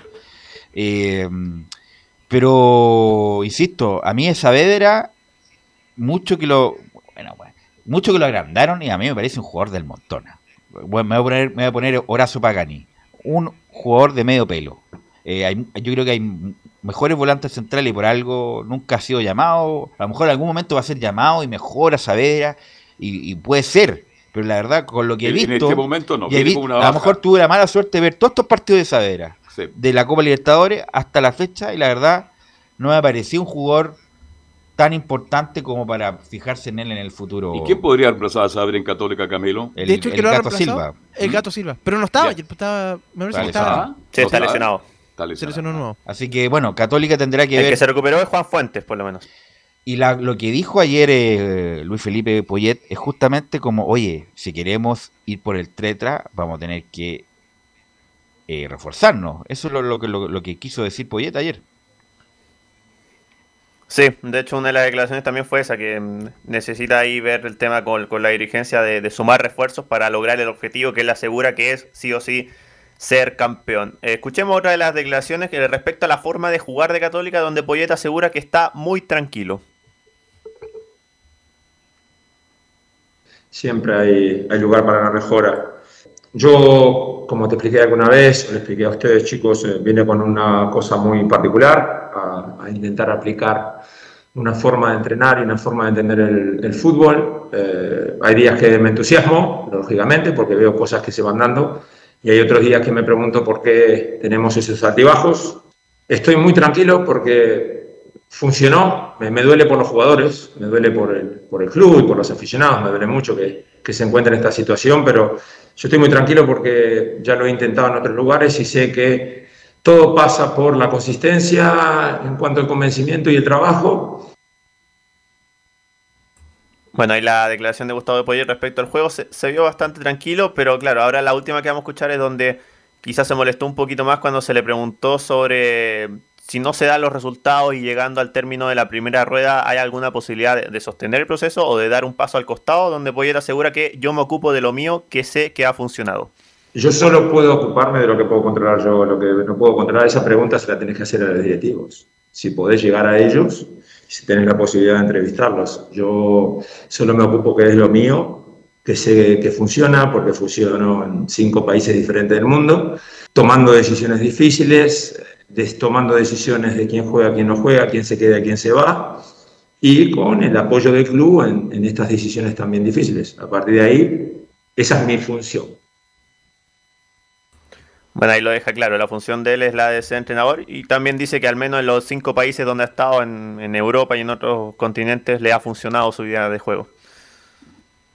No lo entiendo, pues. Bueno, no, si insisto, más allá del- de la cuestión numérica que no es mala, porque insisto, está ahí, está a tres puntos del puntero y queda más de una rueda, queda, queda mucho, mucho campeonato. campeonato, sí. Si el- la cuestión numérica no es el punto, Es a- juega. acaba de, de pasar a octavos de final, cosa que no pasaba hace 10 años en la Católica, por lo tanto tiene como una estrellita entre comillas, el cómo juega, si es cómo juega el equipo y la verdad no se ve ese equipo sólido que tú sabes que te- el rival tenía poco que hacer.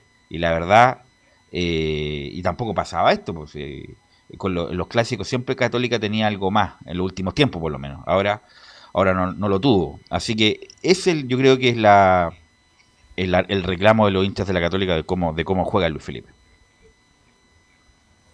Así es, muchachos. Y respecto a lo que se le viene para Católica, ya están recuperados Juan Fuentes y Edson Puch, que de hecho jugó un par de minutos, así que ya pueden ser considerados por Gustavo Poyet. Fernando Sampedri está eh, suspendido por tarjetas amarillas ya cerca de cinco partidos seguidos y contamos el de Palmeiras recibiendo siempre tarjeta amarilla. Finalmente le llegó la suspensión. Y el mismo Gustavo Poyet también eh, se verá en el Tribunal de Disciplina, pero al menos debería estar suspendido por la eh, expulsión que sufrió frente a Deportes Antofagasta. Así que ni Sampedri ni Gustavo Poyet estarían presentes el día sábado cuando la Católica tenga que recibir a Deportes La Serena. Ok, gracias Luis Felipe. Un abrazo muchachos. Ahí está Luis Felipe Castañeda eh, en, la forma, en la información de la Católica, insisto, y ahí van a tener que ver. Ah, y lo de Parot también, ¿ah? Parot le alcanza para jugar a nivel local, a pesar de que algunos le tienen mucho crítica, pero Parot, insisto, no, no, no, bueno, no nunca tuvo, lo dije, nunca tuvo nivel de selección, y algunos que decían Parot nunca tuvo nivel de selección. sí. bueno, hay algunos que le alcanzan para jugar en primera B, otros en primera división, otro equipo importante. Parot le alcanzó para jugar en Rosario un par de años, pero Parot nunca tuvo nivel de selección y cada vez que pasa el tiempo se le ve más lento a Parot. Está Así muy, que está muy preocupado de, de la agresividad de la A- marca, a de Parot. más que jugar. a pesar, y ahí insisto, a, a pesar de todas las desgracias que vivió con las lesiones, es un gran mérito que juegue fútbol profesional y eso se valora. Pero, insisto, para mí nunca tuvo nivel de selección y ya con el paso del tiempo y además con el nivel de Eugenio Mena, difícilmente lo llamen de nuevo. Pero bueno, el que jugó bien el segundo tiempo fue Colo Colo y doblegó a Melipilla, que si no mejora, a pesar del buen inicio, va a ir, va a estar ahí en el pelotón de Curicó y en el pelotón de Wanderers. Nicolás Gatica, la información de Colo Colo. Sí, exactamente. eh, con Colo Colo que, como lo decías tú, remontó un 0 a 2, algo que no pasaba, bueno, hace, hace bastante tiempo.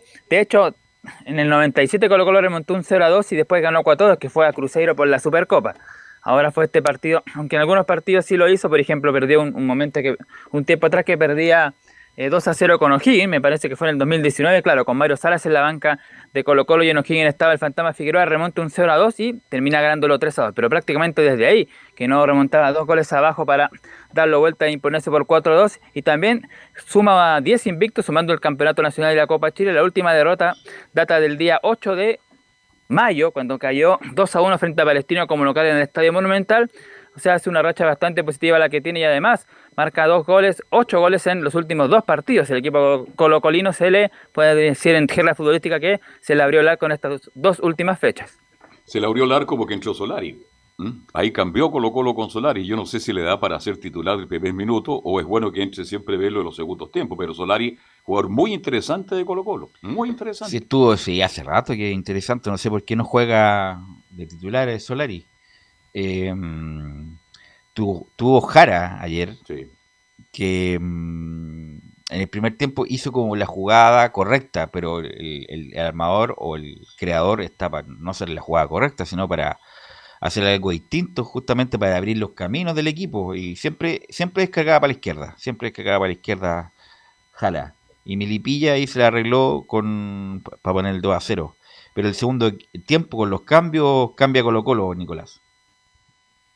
El equipo de Melipilla el primer tiempo con muchos pelotazos cruzados y profundos complicó la defensa Colo Colo, se vio bastante lento Saldívar y Emiliano y muestra de ello fue, aparte del gol o el penal que llega, comete Brian Cortés que significa el gol de Gonzalo Sosa y después tuvo dos tapadas muy buenas también Cortés por errores defensivos o más que errores defensivos, acierto de Melipilla metiendo ese pase profundo y la defensa llegando a destiempo. Y en el segundo tiempo, claro, al minuto del segundo tiempo un horror defensivo donde Suazo se equivoca una vez más jugándolo hacia el medio donde no se debe, Saldívar queda falto de timing y ahí aparece el jugador Zavala, un jugador interesante para marcar el 2 a 0. Y de ahí, claro, parecía que Colo Colo no tenía por dónde, pero desde el ingreso de Solari y desde el minuto 61, Colo Colo marcó la diferencia con el gol de Solari justamente en los 70. Morales de penal una falta que le hacen un tiro de esquina, que le comete ahí entre el portero y un defensor al torto paso y Morales convierte de penal en los 70 minutos. En el 75 Costa un golazo de fuera del área tras asistencia de Vicente Pizarro, un jugador que está haciendo las cosas bastante bien. Y al minuto y tres minutos más tarde de los 78 Morales con una jugada donde se dejó a tres jugadores en el camino un disparo cruzado para dejar sin opción al portero de Melipilla, Nicolás Pérez. Así que tuvo 17 Bueno, ahí- minutos muy buenos con Golazo de Morales. Sí, ¿eh? golazo de Morales. hay que Golazo, hemos golazo. sido críticos de Morales, pero Morales hizo un golazo de ayer. Sí, muy Eh, bueno, muy bueno. Eso fue un, como una jugada muy buena. Por bien, Inventiva, rápido, hace- potente. como que va para afuera, para adentro, Mm. le queda el arco de frente y le pega con todo el empeine cruzado golazo de, de Morales, Nicolás Gatica. Claro, el delantero colocolino lleva 8 goles, quizás muchos son de penal, si no me equivoco son 6 de penal y el resto son de jugada, pero claro, es el goleador del equipo de Colo Colo con 8 tantos y está a un par de goles de la Ribey que me parece que tiene 11 por ahí y a uno de Gonzalo Sosa que tiene 9, justamente el delantero melipillano, así que está metido en el grupo de arriba de los goleadores. Ahora vamos a pasar, por supuesto, ya a ver las reacciones. Justamente, pues Pablo Solari, quien fue el que inició la remontada de Colo Colo con su descuento, Vamos a escuchar la primera del pibe, del atacante argentino, que dice, era un partido difícil y me voy muy contento por mi rendimiento. Eh, la verdad que era un partido complicado, lo sabíamos del inicio, pero gracias a Dios el equipo lo pudo revertir y se plantó bien ante el resultado. Me, voy contento, eh, la verdad que no estaba teniendo mi rendimiento que yo quería, eh, no me estaba sintiendo bien, salía desconforme de los partidos, quería volver a mi nivel, quería, quería estar mejor de lo que estaba y bueno, y este bolsito la verdad que me, me sube el ánimo y más que lo pudimos revertir. Otra de Pablo Solari en el partido frente a Santiago Wander, claro, que salió ofuscado, recordemos que ahí inició de titular y justamente habla sobre eso, dice, salí muy enojado del partido con Wander porque no me salían las cosas, pero hoy me pude sentir mejor. Salí muy enojado porque por ahí no me estaban saliendo las cosas. Eh, la verdad que yo creo que eh, trabajé mucho, trabajé mucho, eh, me, desanimaba mucho. eh, la verdad que me pude, me, pude sentir mejor. la verdad que estos días me han servido para hablar con mi familia, estar más fuerte de cabeza, saber que si, si no cambiaba mi cabeza no iba a volver a jugar al rendimiento que yo quería y bueno, y sumar los minutos que más pueda. Claro, recordemos que eh, Pablo Solari lleva bastante tiempo, dice que son como, claro, seis meses, por lo menos un poco más, que no ve a la familia, obviamente la, puede ver por videollamada y todo eso, pero no es lo mismo, está viviendo en un departamento con Jason Rojas, ahí está Pablo Solari en este momento, así que obviamente, claro, dice que conversar con la familia le hizo bastante bien, era un problema de arriba lo que tenía Pablo Solari, que por eso no estaba funcionando, pero bueno, ayer ahí dice que mejoró en ese aspecto y, supuesto, lo llevó al terreno de juego el delantero de, de Colo Colo. Bueno, pero una de las cosas que se habló mucho es justamente, lo, también lo hablamos en su momento, de el hijo de, de Jaime Pizarro, Jaime. Vicente Pizarro, lo dijimos acá, es más técnico que el papá, es mucho más técnico, y diría más, talentoso, con menos fuerza, pero un tipo que tiene un, Es clarito para un pase diferente. Es una cuestión que ah, como es imperceptible, a lo mejor para el ojo normal, pero para lo que hemos jugado fútbol, el tipo tiene un pase diferente, que tiene una- un control distinto y un pase distinto. Eh, a lo mejor no es el del pase gol, que t- como Valdivia, por ejemplo, porque Valdivia jugaba un poco más Más arriba. adelante. Pero ese de pase inicial, ese pase frontal, Es la salida de atrás. que te deja limpia, limpia la jugada como lo hizo, como lo hacía Marcelo Díaz, por ejemplo.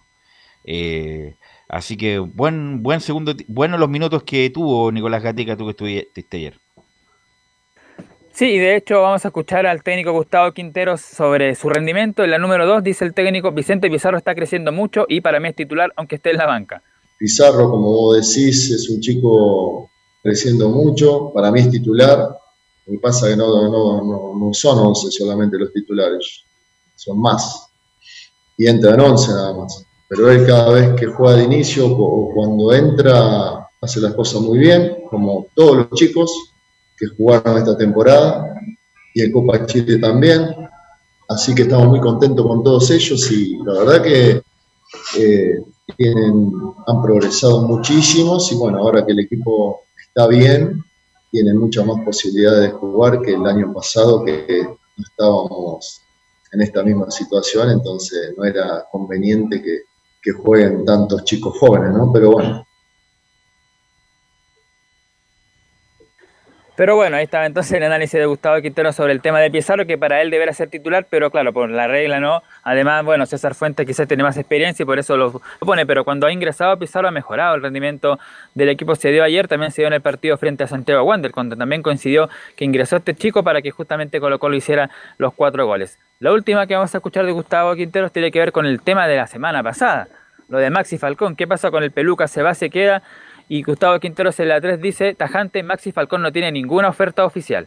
Y lo de Falcón es, y vuelvo a repetirlo, hay 70-80% de las noticias que salen no es verdad. O sea, Falcón no tiene ninguna oferta oficial de ningún club.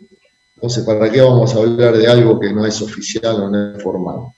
Él pertenece a Colo Colo, nosotros estamos muy contentos con él y es otro de los jugadores titulares que hoy a lo mejor no le toca iniciar, pero cada vez que jugó siempre lo hizo bien. Así que no, no hay que hablar demasiado de supuestos, ¿no? O de comentarios o de malas informaciones. Ahí está, pero entonces Gustavo Quinto diciendo que no hay nada por Maximiliano Falcón. De hecho, ta- también eh, se dice obviamente que ya no habría nada y que por lo menos, al menos, Falcón podría terminar en Colo Colo hasta fin de año cuando termina su contrato y hay que ver. Para cerrar el tema de Colo Colo, decir que Marcelo Moreno Martins habló en una entrevista ya en Brasil en Cruzeiro, jugó un tío y habló después. Y sobre la opción de llegar a Colo Colo dice lo mismo, por el momento no hay nada, dice Marcelo Moreno Martins. ¿Cuál es el próximo rival de Colo Colo por el torneo local? Curicó el próximo domingo, En el Monumental, ¿no? en el Monumental, sí. Pobre Curicó, ya. Ok, gracias Nicolás. Bueno, todo lo que eligieron los dirigentes de Peñarol, no, bueno, están vendiendo humo porque toda la semana, no, está listo, está listo, a lo mejor algún acuerdo llegaron. Vamos a ir con Laurencio, Laurencio Valderrama, sobre todo por el clásico de Colonia que fue bien, bien entretenido. eh, Laurencio y Audas que estuvo libre, ¿o ¿no? Laurencio Valderrama. Sí, justamente, eh, Carlos Alberto, muchachos, renovamos el saludo y ciertamente el Auda estuvo libre esta semana, así que este fin de semana, digo, por la fecha 14 del campeonato, así que obviamente le tocó el turno y el foco. Estuvo en el partido de las colonias, en, el clásico de Colonia Palestina 3, eh, Unión Española 2, un partido muy emocionante que fue ahí el relato de Kitan Fey, estuvimos comentando ahí en, en la cisterna. Eh, abrió el marcador en, en el minuto 64 Luis Jiménez para marcar su cuarto tanto de la campaña, la figura del partido con un gol y una asistencia. Luego vino el empate de Pablo Galdames en el minuto 83, golpe de cabeza de- del, de- del segundo de la, de la dinastía Galdames. Recordemos que ya, le había marcado un- en el empate agónico ante el Audax, eh, así que lógicamente un buen rendimiento de Pablo Galdames. Pero eh, el Misa Dávila eh, le convirtió en gol a su ex equipo, lo gritó con todo ahí el Misa en el minuto 86. Luego vino el empate, gol de penal de Quitan Palacio tras una falta de, de Quitan Suárez sobre el mismo Palacio. Eh, gol en el minuto 90 más uno de penal y finalmente el tanto de Brian Carrasco ante algunas de desaplicaciones defensivas y luego de una enorme tapada del Mono Sánchez para sentenciar el 3 a 2 final. Eh, pare- parecía ser que la Unión Española no iba a sentir la baja del Nico Mancilla, que estamos esperando justamente el parte médico de la gente de, de la Unión, pero se lesionó nuevamente. El Nico Mancilla, recordemos, estuvo seis meses fuera en su momento. Entró Mario Larena, eh, eh, pasó eh, Pablo Caldame a jugar como segundo central. Eh, Larena quedó como lateral izquierdo, pero aún así Unión Española no pudo ante el elenco de Palestino. Sufrió su segunda derrota en los últimos tres partidos. No, no había perdido hasta ahora el, el técnico César Bravo en la Unión Española, eh, pero ahora sufrió dos derrotas de los últimos tres partidos. Mientras que Palestino eh, llegó a su cuarta victoria, interesante, y lo, miento, su tercera victoria de los últimos cinco partidos. El cuadro eh, de, a poquito se, se está recuperando luego de un mal inicio que incluyó eliminación en la Copa Sudamericana, muchachos. Así que obviamente vamos a ir de inmediato a escuchar las declaraciones justamente de, de- del equipo de Palestino y el análisis del Coto Sierra, que en, la número uno dice que las ocasiones más claras en el primer tiempo fueron nuestras. Bueno, yo creo que en el primer tiempo fue un partido que a rato lo dominamos nosotros, en otros momentos que, creo que fueron menos que lo- tuvo presencia Unión, Eh, pero creo que las ocasiones más claras en ese primer tiempo fueron las nuestras. Me parece que tuvimos dos mano a mano con, Diego Sánchez, uno de Farías y otro de, de Brian, muy, muy, dos ocasiones muy claras como para haber abierto el marcador. Y ellos, me parece que en el primer tiempo solamente tuvieron un remate de izquierda cruzado, no me acuerdo si fue Méndez 8 a 0. Y en general me pareció que fue un partido, como le digo, de esas características. Y la segunda que vamos a escuchar del Coto Sierra, justamente complementando el análisis, fue una respuesta un poco larga y la, y la dividimos. Puso, eh, dijo que el Coto Sierra que en el segundo tiempo no repusimos del empate y hubo justicia en el marcador. En el segundo tiempo, bueno, creo que lo dominamos mejor, generamos situaciones, hicimos el primer gol. Y me parece a mí que después del primer gol alternamos una cosa que nos ha venido pasando, empezamos a perder el balón eh, y le fuimos dando, ¿no es cierto?, al rival que si bien no nos generaba situaciones de gol, eh, lo tenía cerca. Eh, muy parecido me parece a mí que lo que nos ha pasado en otros partidos.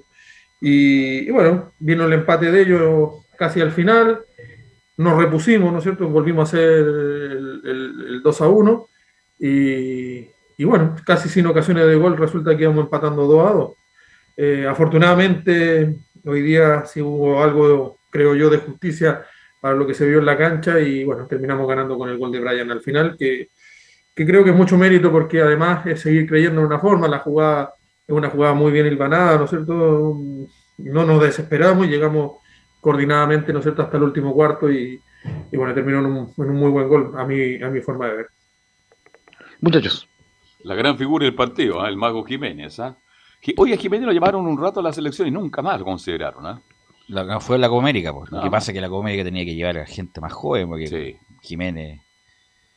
Eh, y además el partido de. mm, jugó el partido con Bolivia por la eliminatoria. Sí. Algunos, no sé si lo van a llamar Algunos ahora. minutos, ¿no? Eh, pero Jiménez, bueno, para el nivel local está Le perfecto. sobra. está perfecto. A mí nunca me ha gustado el Mono Sánchez. Nunca me ha gustado Pero no le gusta Sánchez. por, por No, porque sí. siempre, siempre no es un arquero seguro, se, se las da de Hugo Gatti, sale cuando no tiene que salir. eh, bueno, el partido con Everton se manda una importante. eh, bueno, debe tener contrato, parece el, el Mono Sánchez, pero a la Unión yo creo que siempre le ha faltado un arquero importante. Eh, el Mono Sánchez, por supuesto, que ataja, o sea, arquero profesional. en algún momento tiene que que atajar. atajar. Pero no un arquero. Es muy espectacular, No ¿ah? es un arquero solvente, es sobrio. confiable, seguro. eh, y, y, bueno, Bueno. no, la, la derrota no va por eso, pero, pero en general la Unión Española siempre tiene esos percances, Camilo. Sí, y el- también el, el otro que jugó bien buen partido, me parece, pero por el lado de Palestino fue Brian Carrasco también, otro, bueno, al Brian. margen del gol, sí, Sí. y ahí lo destaca. Y lo otro también, Agustín Farías, 200 partidos por Palestino, ahí le entregaron la camiseta previo al partido con, con la marca de los 200 también, así que lleva harto tiempo. Otro jugador que a lo mejor, lamentablemente, el fútbol le va a negar un, Está- se le está pasando el tiempo. un contrato importante a lo mejor en un equipo más grande. Eh, no es por menospreciar a Palestino, pero era un jugador que perfectamente pudo haber Bueno, llegado bueno. o a Colo Colo, a Católica o a la U. Laurenzo. Ahora sí, muchachos. Eh, justamente, claro, bien, lo, bien marcaron ustedes. Eh, Agustín Farías marcó, o sea, eh, eh, ha disputado 200 partidos con Palestino y Luis Jiménez eh, disputó 100 partidos. eh, espero y me imagino que le van a dar alguna camiseta especial porque justamente el día de ayer llegó a los 100 partidos y, también habló con la transmisión oficial y justamente en una en la número 01 dice que era un partido difícil y necesitábamos ganar. Sí, sí, un partido difícil porque, bueno, ellos son un buen equipo, de hecho están en una buena posición en la tabla. Nosotros necesitábamos ganar, necesitamos tener un poco más de continuidad en cuanto a los resultados. Estamos haciendo un buen fútbol, creo que hemos mejorado mucho eh, en comparación con el principio de año. Así que, nada, ojalá seguir con los triunfos. Sí, sobre todo por cómo se dio el partido, creo que hicimos un muy buen partido, eh, dominamos la mayor parte de- de- del encuentro y creo que un empate no hubiera sido un justo, un justo resultado, así que contento por, por cómo se dio, bueno, nos tocó sufrir más de la cuenta, pero creo que es un justo resultado. Un justo resultado indicaba bien Luis Jiménez, que dejó al cuadro de Palestino en una expectante posición en la tabla, quedó en el lugar número 12 con 17 puntos, ya de a poquito eh, acercándose a la zona de copas internacionales, mientras que Unión Española quedó en décimo lugar con 18 puntos y buscará, eh, digamos, eh, sacarse esta derrota. Ya tiene revancha pronto porque el miércoles 4, eh, este miércoles, recibirá a las 20 horas a Huachipato en los cuartos de finalidad de la Copa Chile. Así que interesante el cuadro hispano que mantiene opciones en la Copa Chile. Mientras que en el torneo nacional, eh, bueno, eh, Unión recibirá a Ñublense el sábado en el Estadio Santa Laura, mientras que Palestino visitará a Cobresal el próximo lunes a las 11 de la mañana en el Estadio El Cobre del Salvador, muchachos. ¿Algo más, Laurencio? Y por, y por cierto, recordar que Lauda también visitará al cuadro de Deportes Antofagasta el domingo 8. eh, volverá de, de su fecha libre el elenco de Lauda, que con los resultados que han ocurrido en el Clásico Universitario y con Colo Colo, quedó o bajó, mejor dicho, al quinto lugar con 21 puntos, eh, pero se mantiene en zona de Copas Internacionales el equipo del Vitamina Sánchez. Ok, gracias, Laurencio, muy amable. ¿Algo para terminar, Camilo? Sí, bueno, este fin de semana Velus tuvo, ya se, ya están retornando los, eh, los partidos internacionales. Jugó el Betis también en el equipo de Pellegrini contra el equipo de Bielsa, un partido amistoso. Así es, sí, ganó el equipo de Pellegrini. Bueno, gracias Camilo, gracias a todos los que participaron, gracias Leo por la puesta en el aire y nosotros nos escuchamos mañana en otra edición de Estadio en Portales. Fueron 90 minutos con toda la información deportiva. Vivimos el deporte con la pasión de los que saben. Estadio en Portales fue una presentación de Ahumada Comercial y Compañía Limitada. Expertos en termolaminados decorativos de alta presión.